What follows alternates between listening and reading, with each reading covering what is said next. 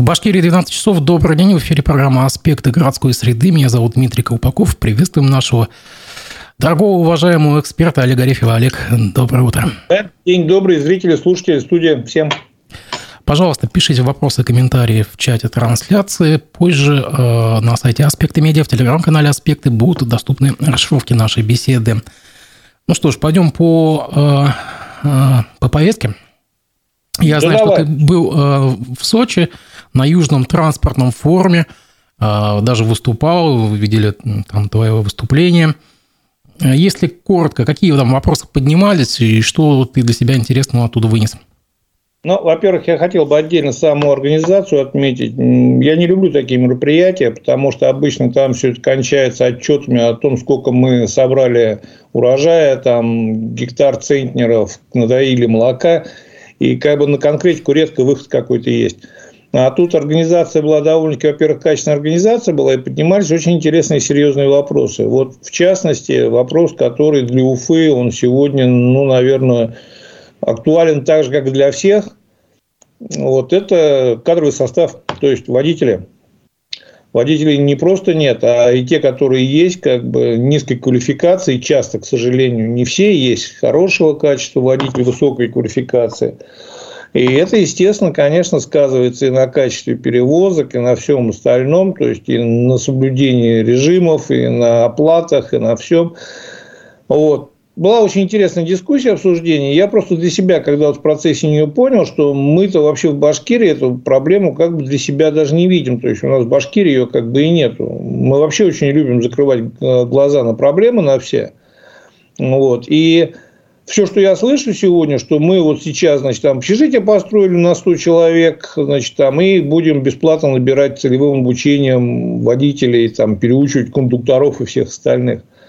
Но, во-первых, качество кондукторов мы никого не переучим, никто там нормально работать не сможет, потому что нет стажа, нет опыта. И буквально вот недавно я на форуме об этом пример приводил в Башкирии, когда женщина на автовокзале, ее вот только отучили, посадили за руль, и она на автовокзале, значит, там перепутала педали. Это в Нефтекамске.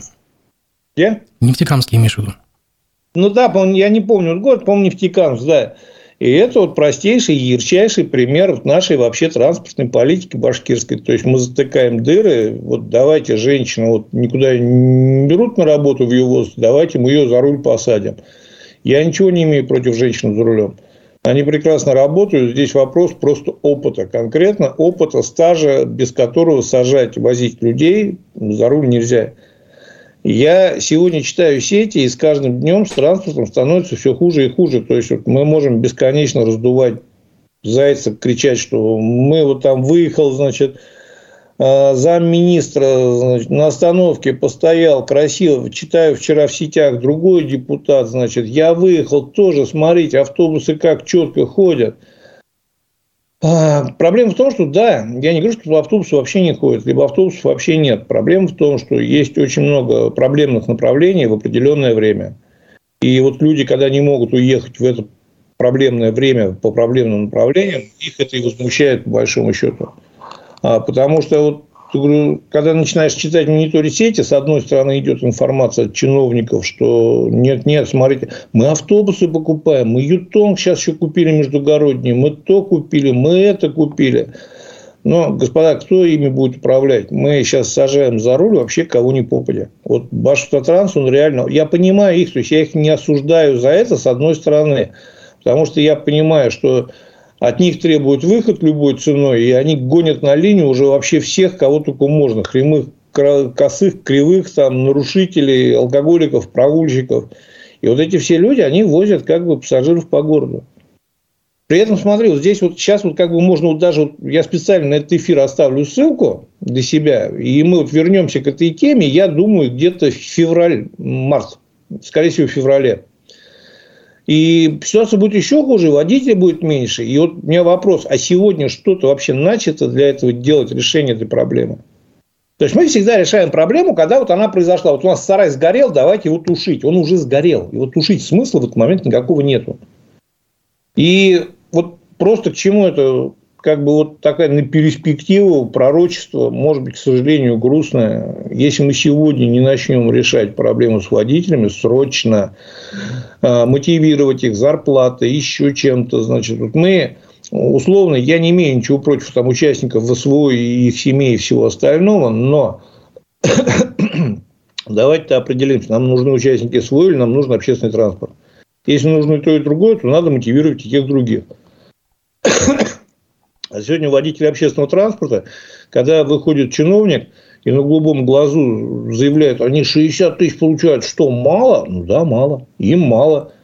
Они хотят больше зарабатывать, имеют возможность... Олег, Олег, а вот интересно, а вот эта вот э, цифра, которая директор Башевтранса озвучил перед главой республики, когда тот посещал вот автопарк, где он сказал, что вот такие вот примерно зарплаты. Это на самом деле так? Или это со всеми переработками, со всеми э, как бы... Переработ, конечно, с переработками. То есть, это зарплата, конечно, с переработками, причем с максимальными, там, вплоть до того, что чтобы 70, там, 60-70, ну, не надо даже 80 тысяч получить, там они работают с одним выходным, а, четырьмя выходными, там, 3-4 выходных в месяц, работают с раннего утра до позднего вечера, и давай откровенно, они сегодня еще работают не потому, что зарплата 60-70 тысяч, а потому, что сегодня у них сохраняется еще пока возможность, как бы Ради Фаритович громко не заявлял, что мы победили всех нелегальных перевозчиков и сделали все легально и все красиво, а сегодняшний день водители Башавтотранса в определенном своем количестве все равно работают на карман. То есть, есть оплата через выход через переднюю дверь, есть оплата наличными, которые они себе оставляют в качестве премиальных. Мы вот можем это осуждать, либо не осуждать, но если мы сейчас это, в принципе, просто искореним, как бы мы же воевали с частниками за что? То, что вот они наличку требуют, вот они том, вот они, значит, плохие, отвратительные. А в итоге кончилось тем, что Баштатранс то же самое получает наличку, также себя оставляет в карман, просто как бы большую часть пробивает через безнал. Вот если сегодня их лишить вот этой возможности оставлять на карман – Завтра у нас вообще водителей ну, на автобусах практически не останется, потому что сейчас в такси выросли цены. В такси серьезно выросли цены. Вот что бы мы ни говорили, а цены в такси подросли на 30-40%, в пике даже больше. Я не знаю, как по Уфе, по остальным городам ощутимо. Вот. И они уходят в такси, они уходят. Вот в Краснодаре мы разговаривали, когда на форуме Сочи. Там у них за забором красное и белое. В красном и белом официальная зарплата от 130 тысяч и там можно 150. Вот там с переработками можно больше получить, существенно больше. Там, конечно, есть проблемы, там надо потаскать ящики. У них входит это в должностные обязанности. Но молодые, здоровые ребята, они делают это без проблем. И после этого объяснять, что, ребят, ну как так, имейте совесть, мы вам 60 тысяч платим, ну там за забором 150 платят. Раньше была такая логика, что да что с ними будет, там вот за забором целая очередь стоит, а сейчас наоборот, за забором платят больше, очередь туда, и то не очередь, и там их не хватает на 150 тысяч. Сегодня же смотри, а, вот ты посмотри, выйдешь в город, когда ездят муниципальные автобусы гаражные, у них основной вот водительский состав, большая часть, существенно за 50 возраст. Потому что большая из них часть держится только потому, что у водителей автобусов, э, городских автобусов, которые работают по официально, у них льготная пенсия, то есть они раньше выходят на пенсию. И они держатся только за это. Вот большинство, вот, которые за 50, у которых уже наработанный приличный стаж, они, может быть, ругаются, может быть, недовольны, но они дорабатывают эту пенсию. Если бы еще не эта пенсия, они бы вообще ушли. А скажи, пожалуйста, а у участников как? Почему там нет кадрового дефицита? Нет, участников тоже есть кадровый дефицит. Просто дело в том, что кадровый дефицит у всех есть. Участников просто за счет вот системы оплаты труда, потому что там как бы вот официально, неофициально, всеми способами они быстрее получают деньги. Значит, понимаешь, здесь смотри, вот мы должны понимать, вот участника, принцип работы у большинства участников, а в Уфе практически у всех, заключался в том, что водитель за день то, что заработал – все, что свыше сдает, все, что остальное оставляет себе. То есть, это, из этого формируется его заработная плата. Участников никогда не было большой официальной заработной платы 60, 70 80 тысяч, потому что с этого надо платить налоги. А это отдельная тема, хорошо или плохо, что они не платили налоги. Но они не просили ничего из бюджета. И у них ним тоже много вопросов к частникам. Безусловно, я не говорю, что они все белые и пушистые. Но там формировалась зарплата совсем по-другому. Первое. Второе. Не было большого количества требований. То есть, Если водитель даже запил, он через два дня приходил, ему пару там ласковых говорили, могли леща дать там подзатыльник, либо еще что-то, он спокойно ехал, работал. Не было вот этих всех беготни по гаражу, административных комиссий, еще чего-то, требований в рубашках ездить. Вот, вот я, нет, я понимаю, что это хорошо, это правильно, мы должны в рубашках, в костюмах, но мы просто должны понимать разницу. Участников всего этого нет. Поэтому участника работать проще, участника работать выгоднее, участника работать интересно. Если ты хочешь работать легально, честно, ты идешь а, на те же самые вахтовые автобусы. Вот я знаю один регион, где много водителей ушло на вахтовые автобусы. Там город довольно-таки отдален от промзоны, и там много вахтовок. Водители ушли туда, там чистая белая зарплата, белые чистые рубашки и никаких проблем. Вот, поэтому участник всегда было интереснее и выгоднее работать, чем в МУПе, в ГУПе. Ну, возвращаясь к форуму в Сочи, какие еще затрагивались темы интересные, на твой взгляд? Но в основном это, конечно, была экономика, о том, что на сегодняшний день цена проезда реально не соответствует. То, что в Уфе сегодня как бы держат цену проезда, чтобы а вот как, ну, не качать социальную напряженность э, из последних сил и с душек. Почему в том числе нет транспорта? Потому что перевозчики частные, государственного просто некого выпускать, нет водителей и автобусы сломаны. А участника, когда начали зажимать вот это, не дают повышать стоимость проезда, при том, что растут запчасти, растет топливо и все остальное растет в том числе, они просто перестали выходить на линию. Да, давай мы еще... напомним, что у нас буквально этой осенью несколько частных перевозчиков собирались повысить стоимость проезда с 35 до 40 рублей. И даже об этом уже уведомили мэрию, но внезапно через 2 или 3 дня э, пришло сообщение, что они отказались от этих планов. Это нерегулируемые так называемые э, маршруты, где частник вправе сам себе устанавливать э, стоимость проезда. А, а есть какие-то механизмы, вот как Нет, можно меха- обязать? Механизм, механизм в каком плане? Механизм участника, вся суть нерегулируемый тариф, что его никто не может регулировать. Это открытый бизнес. Вот это вообще чистый бизнес. Если перевозчик считает, что у него 100 рублей цена проезда, он имеет полное право, просто единственное по закону он должен за месяц уведомить мэрию. Вот реально каких-то законных рычагов давления или влияния, они могут там по некоторым регионам, я видел вообще уникальные такие заявления, когда администрация реально с пустой головой совершенно они начинают, значит, да мы сейчас через УФАС, да мы сейчас это, ничего мы не это не сделаем с ними. Они имеют полное право. Для этого государства есть механизм регулируемого тарифа. То есть, если он видит, что участник а, повышает тарифы, значит, в этом месте есть социальная напряженность, он туда пускает регулируемый тариф, может в дубль, может заменить частника на регулируемом тарифе, где он устанавливает цену. Это работает совсем по-другому, не так, как это у нас работает. А у нас, э, я так понял, Клебанов собрал всех, либо что-то пообещал, либо чем-то пригрозил. И сказал всем, держите тарифы, как хотите. Вот мы сейчас не можем поднимать там либо до президентских выборов, либо еще до чего-то. Естественно, частники пришли обратно, там Батыров все сказали, вот, парни, мы тариф поднять не можем. Половина перевозчиков сказала, ребят, да идите вот тогда лесом, мы пойдем работать в Челябинск, либо в другой город. Вот и все. Где меньше требований, где проще, где все остальное. Потому что мы должны понимать, чем больше мы от перевозчиков требуем, вот когда пассажиры кричат, мы хотим, чтобы, значит, перевозчики ездили на больших, чистых, идеально красивых автобусах, чтобы они были в белых рубашках, разговаривали вежливо на нескольких языках, все это сделать без проблем. Но за это кто-то должен платить за все. Либо пассажиры, либо государство. Кто-то за это должно, должен платить. Вот на нерегулируемом тарифе только пассажир может заплатить на регулируем государство доплачивает. Но вопрос в том, что государству нечем доплачивать. Государство сейчас, вот, особенно в Башкирии, ушло в форму в концерты, фестивали, вместо того, чтобы доплачивать за транспорт. Много пляшут, много поют, пускают фейерверки, всем красиво, памятники открывают без памяти, а с транспортом беда реально. И что-то можно еще из сочинского форума вынести? Ну, наверное, вот еще один очень момент. Интересное было выступление такое по такси, как бы, которое тоже касается Уфы. Вот можно как бы экстраполировать на Уфу. Первое, значит, сейчас очень так активно продавливают историю с электромобилями в такси. И там вот выступал, значит, человек, который представляет именно такси, область специалист такси. И он сказал, что если мы сейчас будем продавливать электромобили в такси, то такси мы, в принципе, потеряем. Электромобили для таксистов абсолютно невыгодны, они абсолютно им неинтересны. Первое время зарядки, которые они теряют, отсутствие зарядок, которые надо искать. И самое главное для любого таксиста, для любого таксопарка – основная прибыль получается не в процессе работы такси, а когда вот за три года машина себя выкупает, отрабатывает все остальное, через три года он за какие-то деньги ее, за пол стоимости даже если продает, вот это его прибыль определенная. Это я тебе сейчас рассказываю, как специалист такси рассказывал. Электромобиль продать через 3, 4, 5 лет уже практически нереально потому что у него начинают ложиться батареи, у него начинают проблемы определенные с зарядкой, еще что-то, и как бы осталось в любом случае немного. Его продать за какие-то вменяемые деньги смысла нету.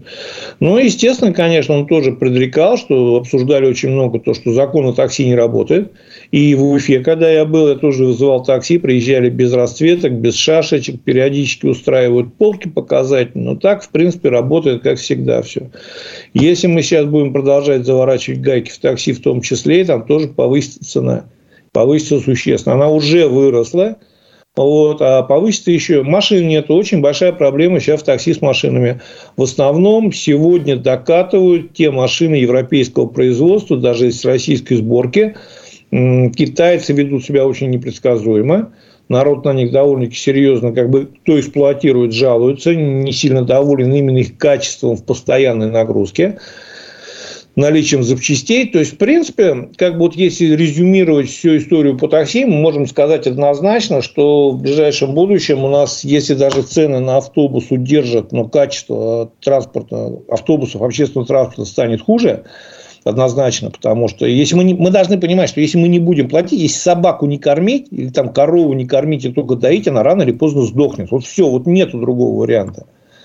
Вот. То такси – это вообще история отдельная, которую никто регулировать не состоянии не может, и ни по закону, ни по варианту на Яндекс давить, который сейчас является основным игроком на рынке. Но такси в обозримом будущем зимой уже, я думаю, ребята, вот к тому, что вы сейчас имеете, еще процентов 50 получаете плюсом.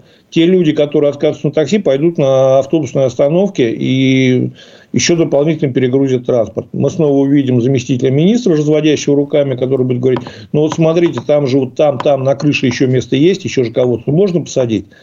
Ну, вот. И так на это будем продолжаться. Ну, может быть, еще и бомбилы вылезут как Ты прям... знаешь, бомбилы, как тебе сказать, они и сегодня есть, по большому счету. То есть, сегодня бомбилам просто выгоднее работать под Яндексом. И Яндекс, тем более, когда начал повышать цены, они прекрасно там работают. Также прекрасно работают бомбилы в аэропорту. Они просто сейчас более легальные, более такие цивилизованные. Вот они как бы не такие олдскульные, там старая разбитая девятка с потрескавшими окнами, стоящие на остановке. У них машины получше. И на остановках они также стоят. И около всяких заведений вечером стоят, около театров. Достают шашечки, на крышу ставят, сажают пассажиры, шашечки убирают, едут. Я в Уфе это недавно было, прекрасно видел. То есть, эта система бомбил, она просто немножко трансформировалась, более так облагородилась, но она как существовала, так и есть.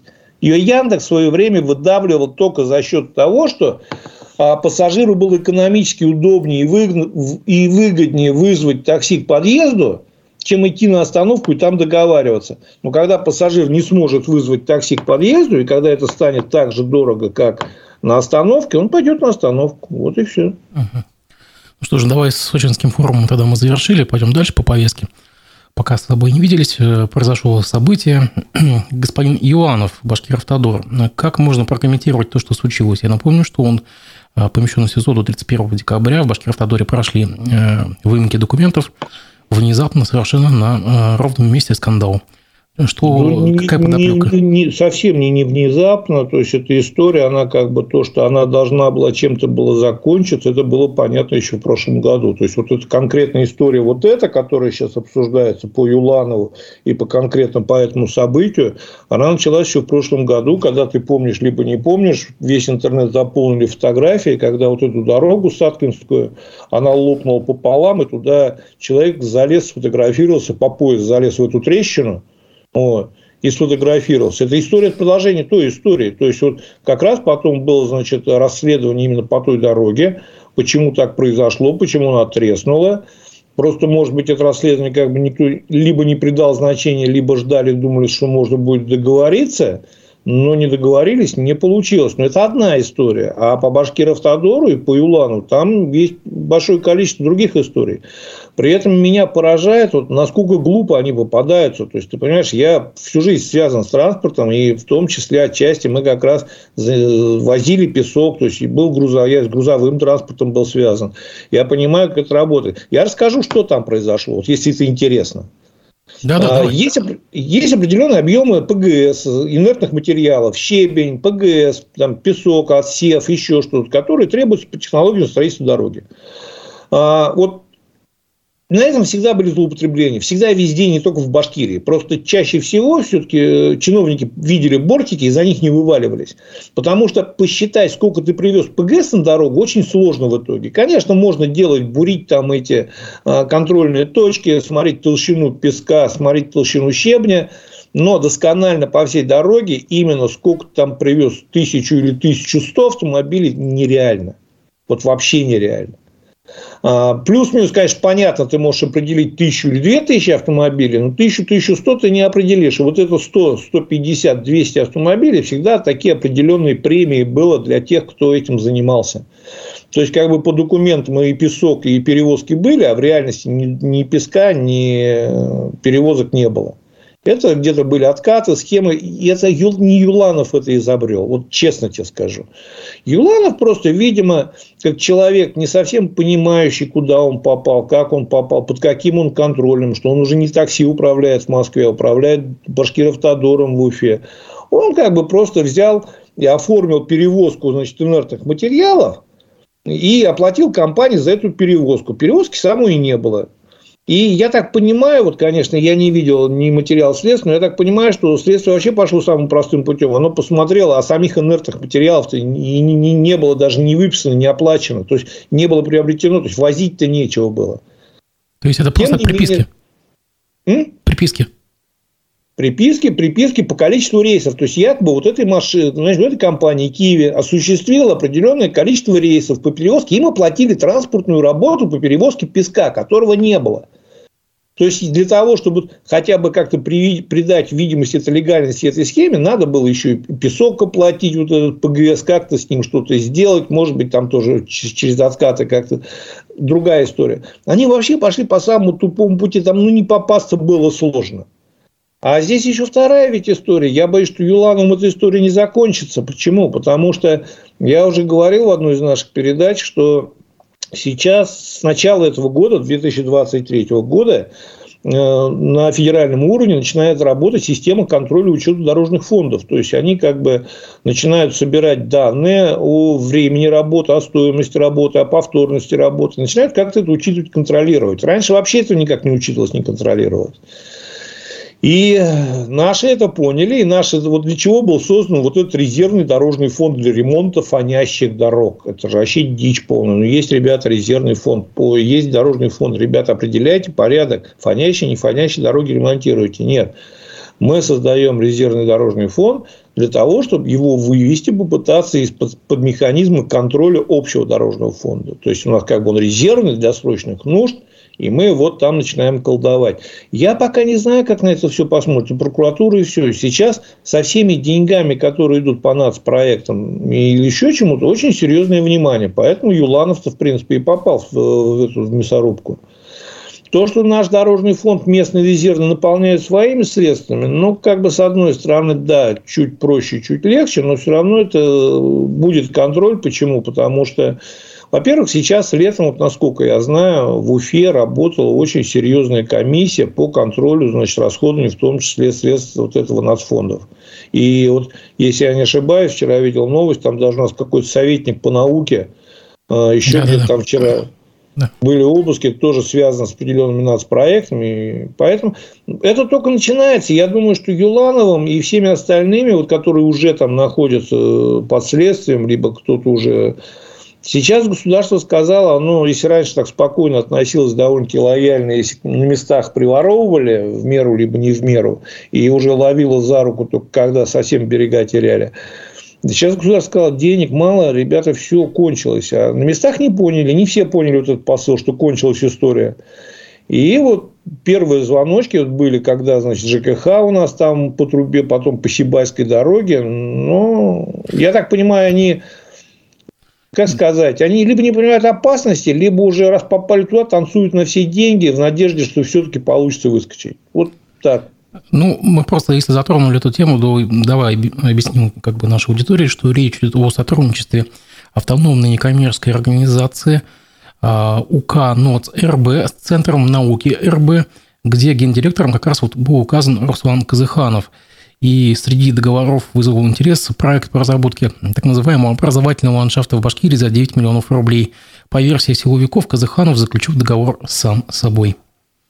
Я еще раз говорю, Дим, смотри, вот я говорю, вот, вот второй пример, вот мы сразу двух обсуждаем подряд, как бы вот проблемы. Тоже вот ну, настолько тупо попасться, взять самим с собой, заключить договор, причем как, ну, абсолютно все понимают, что ни о чем договор, просто вывод денег. Но я говорю, все понимают, что ну, приворовывают, там, не приворовывают, оптимизируют и еще осваивают бюджет. Но они даже не способны сделать как бы вот так относительно более умно. Либо вот просто все расслабились и считают, что они попадают туда как бы и смотрят, что вокруг все мешками таскают. Ну, а чем мне не взять? Ну, давай возьмут тоже. Как бы такая норма определенная. Но я вот настолько тупо взять самим с собой заключить договор на разработку какого-то там ландшафта, непонятно какого дизайна и еще чего-то. Причем я как бы слышал о нем немного, не это. Человек не глупый, в принципе. Вот, то есть не сказать, что он полный идиот, дурак, либо еще что-то. Человек не глупый, но, видимо, либо как бы бытие сформировало его сознание, и он говорит, ну все берут, мне почему миллионов девять-то не взять, копейки вроде бы на общем фоне. А тут хлоп, и выяснилось, что не так все просто. На твой взгляд, где еще зафонит? Что еще э, на суху? Во-первых, зафонит все, что связано с нацпроектами, потому что по нацпроектам летом было очень большое как бы, ревизия разбора, и однозначно мы увидим результат этого ревизии разбора. А вот просто очень часто эти вопросы не всплывают и не решаются очень быстро. Вот по Юланову, по той дороге год история длилась. То есть, год назад дорога треснула, и только сейчас начались, потому что арест как раз, мы понимаем, что там по Башев-Тодору, поверь мне, там в любую сторону копай лет на 10 каждому. Там вот такой степени сложная структура, вот с таким количеством вот скелетов в шкафу еще до Юланова даже, и не, не все юлановское там. Там столько, я говорю, я знаю эту историю, как там запчасти закапывали, чтобы, значит, скрыть определенные эти, просто сваливали новые запчасти в яму и закапывали их трактором. Это было еще до Юланова история. Там, говорю, скелетов в шкафу столько, что там в любую сторону копали. Но конкретно его арестовали на сегодняшний день вот за ту дорогу. Что будет дальше в процессе следствия выясняться, очень большой вопрос. И будут либо не будут выяснять вопрос – но это прошел год. По значит, вот этому летней ревизии большой по нацпроектам, значит, когда пришла целая, приехала сюда целая бригада и ревизоров всех остальных, и о том, что в ближайшем будущем, вот это первое, вот это, скорее всего, вот этот как раз вот НОЦ, там, научный центр, это уже первое следствие, такое самое простенькое, самый, который простой был, следствие этой ревизии по нацпроектам. По всем нацпроектам, я думаю, по образованию мы увидим вопросов много, однозначно. Мы увидим много вопросов по социалке, по строительству школ, больниц, всему остальному. А, на днях я слышал новую концепцию. Кстати, вот я буду на следующей неделе. И обязательно, как минимум, постараемся выйти в прямом эфире в пятницу. Если не получится в прямом эфире, то через неделю с фотографиями будет большая транспортная неделя в Москве. То есть, это такое самое крупное событие, наверное, которое как бы по транспорту связано со всем Россией. Вот. И там тоже будут обсуждения, но не так давно была четко поставлена задача, что общественный транспорт, если раньше как бы на это смотрели спустя рукава, сейчас тоже будут карать. И в том числе считать это, как бы ставить минусы. Раньше, понимаешь, как? Вот сидит губернатор, ему же не за все, что происходит, ставить минус. Есть определенные позиции, которые четко отслеживаются. Допустим, социальные волны, национальный вопрос, там, социалка. Э, и там еще какие-то вопросы. Раньше транспорта среди них не было, поэтому к транспорту относились все очень вольно. То есть транспорт мог вообще не ходить там как бы. И губернатор просто говорит, ну ты что-нибудь сделай. Он, да у меня денег нет. Ну, хоть что-нибудь, покрась автобус он. А сейчас им начали давать деньги, включили программы, понимают, что отсутствие транспорта – это не только экономическая составляющая, еще социальная, потому что уже как, как у нас говорят, очень любят говорить, фонить начинает, фонить довольно-таки жестко, потому что транспорта нет, народ возмущается. А когда народ возмущается, то сразу же появляются как бы такие дополнительные волны. Понимаешь, любая волна возмущения, закинутая в интернет, она очень быстро подхватывается, неважно, связанными с этим проблемами и вопросами, либо нет. Я просто приведу простейший пример, когда в свое время Платон ввели, значит, дальнобойщики должны были платить, появилось определенное количество групп значит, за Платон, еще что-то против Платона. Вот. И эти группы очень быстро перестали, вообще как бы из них ушла тематика именно вот э, транспортников, а они начали стали политическими, а, получили политический оттенок, часто радикальный. И мы все понимаем, что вот это любое возмущение его быстро подхватывают, могут радикализировать. Это понимают и наверху, и поэтому сейчас поставили один СКП транспорт. По транспорту тоже будут выводы. Мне вот я почти уверен, что сейчас, как минимум в ближайшем будущем, если не будет публичных официальных задержаний, как бы вот как Юланова, и вот этого там товарища, я не знаю, задержали, не задержали, то как минимум внутри там будут очень серьезные разговоры. И мне почему-то кажется, что мы как минимум увидим очень серьезные отставки, может быть, на уровне министерств. Ну, вот я приведу даже пример, если мы говорим о транспорте. А, коммерсант сообщает, что Уфу и Сибай свяжет межмуниципальный маршрут номер 176, который будет проезжать через Иваирский район. Самое интересное, что а, его вводят, э, его ввели, точнее, после того, как прокуратура вынесла э, представление руководителю ГКУ Центра организации перевозок Азамату Барееву. То есть такие вопросы уже просто начинают решать через э, силовые ведомства. Даже просто автобус вообще, пустить. Вообще, мне что интересно, я когда увидел, что в этом году, вот буквально несколько месяцев назад, прокуратура довольно-таки серьезно включилась в этот вопрос – и я понял, что наверху как бы определенная чаша терпения уже начинает переполняться. Потому что мы же понимаем великолепно, что и ФНС, и прокуратура все, все знали и все понимали, что в общественном транспорте происходит что-то не то. Но все понимали и все знали, что лучше это не трогать, потому что может стать еще хуже. Сейчас, видимо, дошло до такой точки кипения, потому что, ну, реально, я говорю, если раньше, допустим, где-то еще месяца два-три назад – когда я уже говорил, что все не очень непросто с транспортом, такой волны. Сейчас каждый день открываешь любое СМИ, любой канал, и ты видишь фотографии, не просто жалуются, фотографии, где люди висят на подножках, не могут залезть в автобусы в час пик. Вот. И то, что, значит, побежали на улицу замминистра с городским значит, чиновником, отвечающим за транспорт. Я первый раз его в лицо хотя бы увидел за, за все время его работы. И то, что включилась прокуратура, это говорит только о том, что этот вопрос стал настолько горячим, что они уже вынуждены крутиться. Насколько они смогут выкрутиться, сомневаюсь. Мы начали с того, что нет водителей. А сколько мы автобусов? Можем тысячу автобусов, две тысячи автобусов купить. Но если у нас всего 10 водителей, то у нас будет ездить по городу всего 10 автобусов. Все это простая математика. Вот ничего не придумаешь другого. Не, может быть, беспилотный транспорт появится. Ну, да, скорее всего от безысходности. Да, давай пойдем дальше по повестке. У нас э, э, была делегация правительства Башкирии в Китае, и там достигнуты некоторые, как, как, как говорят, намерения, то есть не договоренности, а намерения.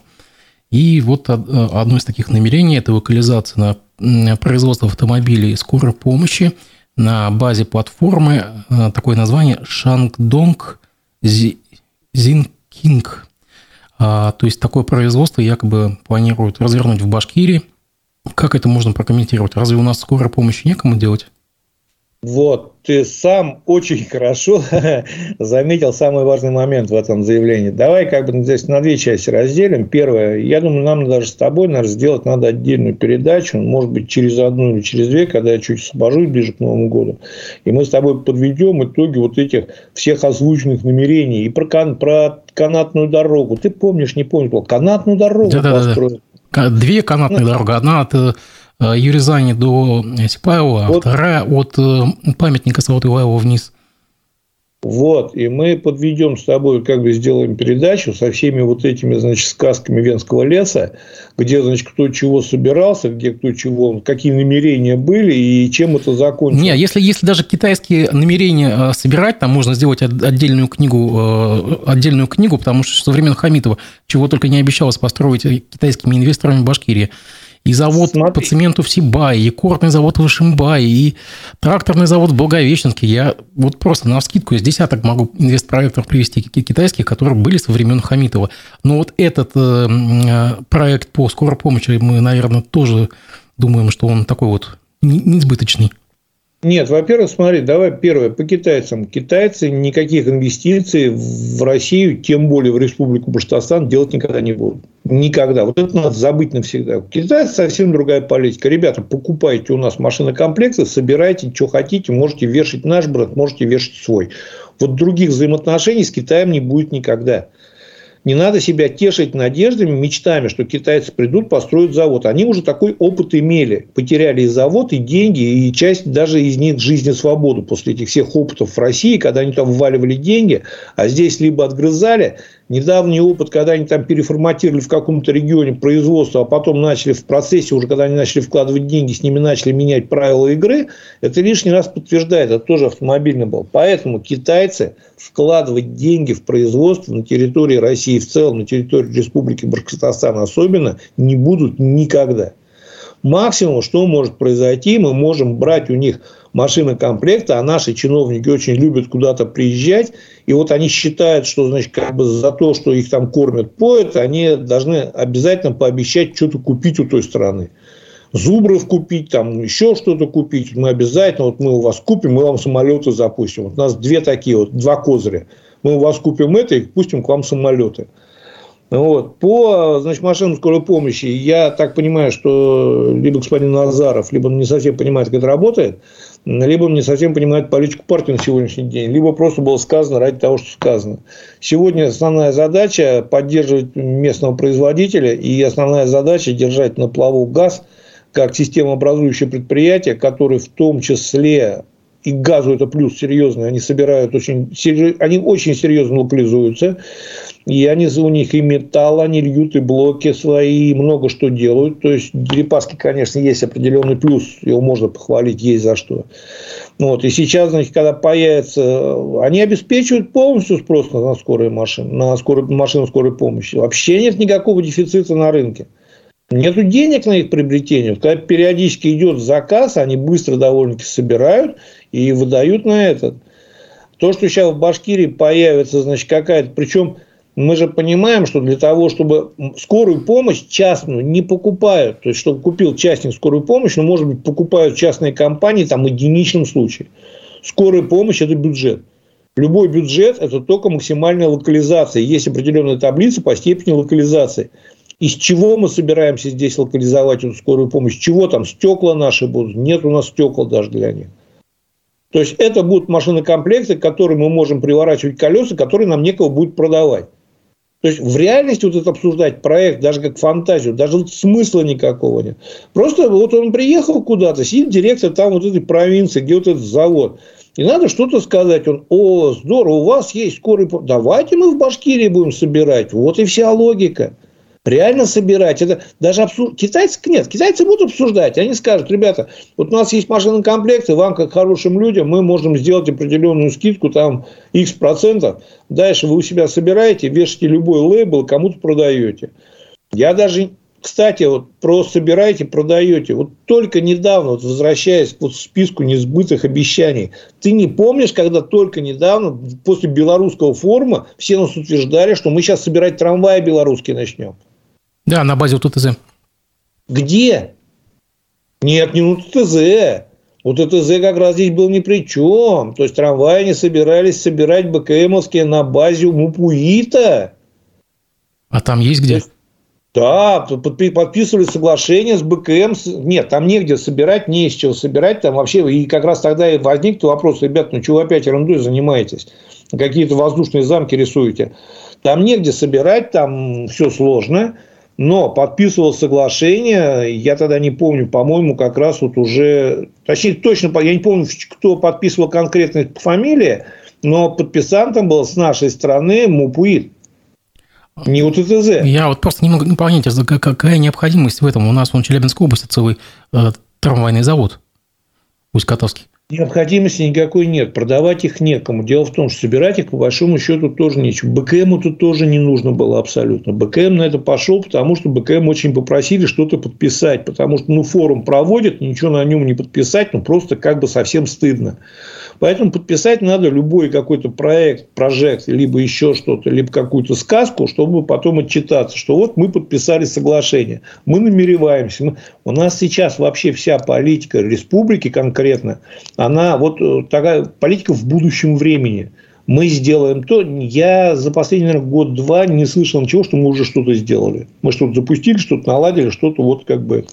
Зенитская развязка, она стоит, висит. Что с Зенитской развязкой? Ничего. Обещали до конца ноября запустить. Середина ноября, ну, на первая декада закончилась. Тишина. Я почти уверен, я, к сожалению, вот здесь я пессимист страшный. Я почти уверен, что до конца ноября никакой зенитской развязки никто никуда не запустит. Вот. Потом значит, восточный выезд, южные ворота. У нас какие-то грандиозные стройки, все повисающие, как потом Комсомольская в итоге, с непонятными перспективами. И то это все проекты, которые федеральные деньги, федеральное решение. И ни одного проекта, кроме, наверное, театра кукол, который тоже вопросов куча пока, но это единственный наверное, проект, который и то нет, подожди, как единственный? То это нас, нас проект э, в рамках нас проекта культура. Ничего своего мы в республике за, за все время правления Ради Фариси не сделали, не собрали, не запустили. Вот, чтобы сами были инвесторами, сами, либо сами привлекли вне каких-то федеральных, там, допустим, программ инвесторов, я не знаю. Да нет, он, Поэтому... тебе могут сказать, вон целая зона ОГА есть, там куча заводов. Это заводы, все это коммерческие, которые заманили сюда максимальными дикими скидками, преференциями, которые теряет наш бюджет.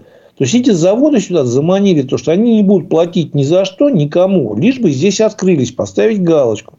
Они открылись. В результате бюджета они практически ничего не платят. Это, по-моему, Спивак об этом говорил несколько раз. И он правильно говорил, абсолютно. вот, мне очень нравится, он очень грамотно, взвешенные вещи говорит. Вот. Что предприятия эти заманивают сюда именно налоговыми преференциями. Все. И то есть, вот они открылись, а плюс республики какой-то. Причем это чей-то бизнес, это не республика опять создала, сделала. Это кто-то пришел, зарабатывает деньги, при этом республика их теряет. Вот и все, все плюсы, прелести. Да, пойдем дальше по повесткам. Состоялось э, совещание Баштранса с менеджерами «Газпрома». Темой обсуждения стали вопросы развития газомоторной техники на территории Уфы и увеличения количества транспорта, работающего на метане – Э, вот в пресс-релизе даже есть у Башфтранса переход на газомоторное топливо – это необходимое условие по повышению экологичности транспорта. На совещании обсудили проведенную работу, ну, ля-ля-ля, дальше там по тексту. Э, что, э, почему опять эта тема колышется с газификацией автобусов? Кому это нужно? Ну, во-первых, дело в том, что я тебе объясню очень просто. Это политика партии, это четко обозначенная задача сверху – газифицировать транспорт. То есть это не то, что значит, у нас наши чиновники Баштатранс или кто-то проснулся и сказали, ох, слушай, давайте-ка мы экологией займемся, переведем всех на газ. Нет, это очень четкая задача сверху, значит, для того, чтобы надо очень срочном режиме формировать рынок газового топлива. То есть мы понимаем, что газ сейчас поставлять э, за границу куда-то становится все сложнее и сложнее, его никто не покупает, либо мало покупают, либо за очень дешево покупают. Его надо продавать внутри России. Продавать кому? Домохозяйствам, ну, как бы вот не совсем получается, и не так много, и там цену особо не поднимешь. А в транспорт никаких проблем. То есть, транспорт можно сейчас перевести весь на газ, а потом потихонечку поднимать цену, уже когда им деваться некуда будет, до нормальных значений, когда это будет экономически целесообразно и выгодно. Я принципиально против газа, объясню почему. Дело в том, что я не против газовых двигателей как, как таковых. В Китае они прекрасно работают. Я знаю опыт других стран. Я даже знаю опыт регионов России, где они прекрасно работают. Но для того, чтобы они прекрасно работали, за ними нужен очень тщательный, очень серьезный уход и обслуживание. Этим в Башкирии не славились никогда. Ты помнишь, наверное, ту же историю. Мы же, все, мы же понимаем, мы по этим граблям уже ходили. То есть, когда в Уфе встал... И, кстати, Назаров даже сказал, мы 67 автобусов двигатели поменяли там вот на ваши, на Юичай. Не Вичай, там есть Юичай, Вичай. То есть, они на Юичай поменяли. Ну, вот. Поменяли двигатели. Когда мы в первую вот эту историю мы запороли около 100 автобусов, которые просто встали на пробеге под 200 тысяч, стали мертвым грузом на территории. Фотографии были в интернете с прогоревшими двигателями, со сломанными, которые именно вышли из строя. Это 3-4 года назад, да, я помню, что-то такое было. Да, и мы сейчас-то просто но у нас такие же проблемы с газовой техникой. Почему? Обслуживание отвратительное, качество газа отвратительное. Ну, понимаешь, как в газе очень важный момент составляет. Почему не работают в Китае? Тщательный контроль. Почему работают в Европе? Хорошее качество газа, хорошее обслуживание. Вот это такая составляющая качественной работы этой техники. У нас привыкли работать, ремонтировать пазики. Вот пазики у нас могут ездить, потому что они неприхотливые, можно туда лить любое масло, можно его вообще не лить. Можно лить туда любого качества бензин практически и ремонтировать кувалды. Вот до нормального сервиса мы еще не доросли, мы не умеем этого делать. А газовая техника очень дорогая и в обслуживании, и в содержании. И мы понимаем, что вот мы сейчас как бы вот в этой истерии, когда мы вот давайте не транспорт делать нормально, а газовую технику закупать. Пусть она стоит, мы купили, мы отчитались, столько-то газовой техники. Теперь смотри, вот очень простой пример. А, для того, чтобы, значит, мы понимаем, нет водителей. Значит, каждый час работы водителя – это ну, ценность, потому что чем больше он проработал на линии, тем больше перевез пассажиров, тем, меньше, тем больше снял напряжение в городе. Вот теперь я тебе просто объясню. Третий парк, знаешь, наверное, на автовокзале, третий гараж. Да, да, да. На Большой Гражданской. Да. Вот там выезжаешь, и прямо через дорогу заправка. То есть он либо вечером едет, заезжает, либо утром выезжает, заезжает на заправку и едет работать. Потери времени минимум. И в Советском Союзе так и рассчитывалось. Если ты вспомнишь, около любого крупного гаража в Советском Союзе всегда была заправка. Всегда. На территории. Не на территории, прямо рядом. То есть она была как бы, все могли заезжать, заправляться туда, но она всегда была рядом с воротами, то есть в радиусе, наверное, 200-300 метров. Но то, что вот, значит, на Злобина был четвертый попад, там тоже была прям на выезде заправка. В Нижегородке тоже на выезде заправка. На, значит, в сторону Черниковки там АТП был, там тоже на выезде вся заправка была. То есть, все понимали, что здесь водитель должен минимум тратить время. На газ эти заправки несколько и за городом. Сюда все едут одновременно. Вот утром он час теряет на заправку водитель. Ему это никто не оплачивает. Мы хотим, чтобы у нас водители шли работали, а ему сейчас никто не оплачивает. Ему даже в рабочее время не включают, потому что если мы сейчас включить в рабочее время час, официальное рабочее время, время, когда он пришел на работу, пока прошел всех медиков, пока получил э, путевой лист, пока выехал, пока заправился, и вечером пока помыл машину, у него реально на линии останется работать 2-3 часа, у нас вообще техники не будет. Приезжает трудовая инспекция, периодически там шумит палкой, стучит по пустому ведру, выписывают пару предписаний, потому что нарушения жесточайшие идут. Вот. По переработкам, по нарушениям графиков, по, по этим. Уезжает, то что тоже понимаешь, что сейчас остановишь, завтра не выйдет техника, все это социальный взрыв. И все понимают, прокурор понимает, все понимают. Поэтому все шумят, все стучат в бубны, но никто ничего не делает, потому что если, не дай бог, завтра это будет парализовано, вопросы к кому придут, народ выйдет на улицу с вилами, придут к ним, скажут, зачем ты это сделал. Сегодня день полиции. Поздравляем тогда как бы всех причастных. Э, Интересная новость пришла по линии башкирского МВД.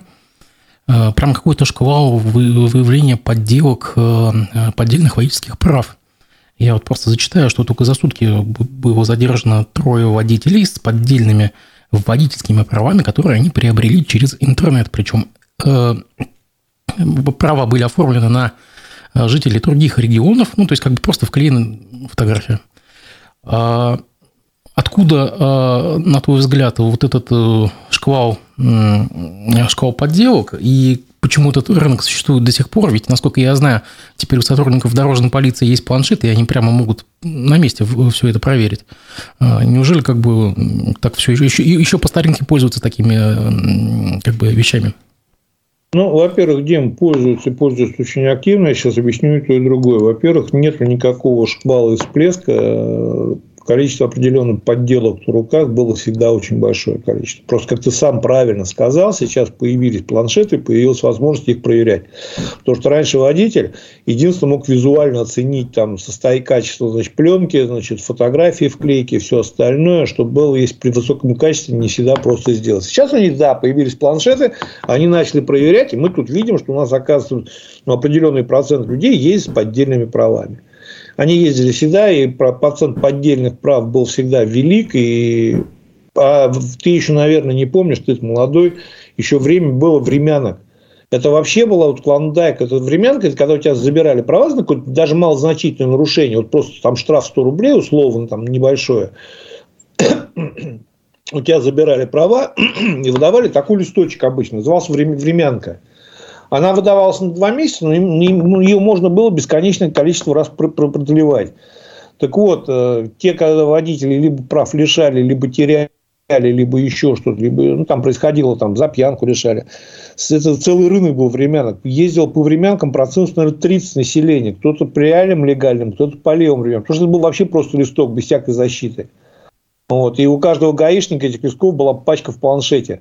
Он типа по хорошим отношениям мог достать, они хоть и номерные были, но, естественно, как бы все это они умудрялись списывать. Вот. Поэтому не стало больше, этим просто их стали больше выявлять. Почему их так много и сколько их еще? Их много и еще очень будет много и долго, потому что выявляют пока, вот как тебе сказать, вот ты приедь в любую деревню, даже не в деревню, просто там где-нибудь в, в окрестности Стерлитамака, ты там будешь год ездить, тебя никто не остановит. Тебе там вообще даже поддельные права не нужны. Ну, максимум кто-нибудь остановит, просто без планшета, без всего, просто что-нибудь спросят. А, мы, мы, я сколько раз говорил, мы в передаче это обсуждали, мы максимально убрали ГИБДДшников, инспекторов с улицы, и сейчас мы это пожинаем.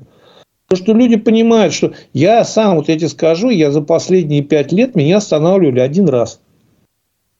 Но я езжу с правами, у меня мои права, как бы не это, абсолютно. Езжу, ничего не нарушаю, стараюсь как минимум.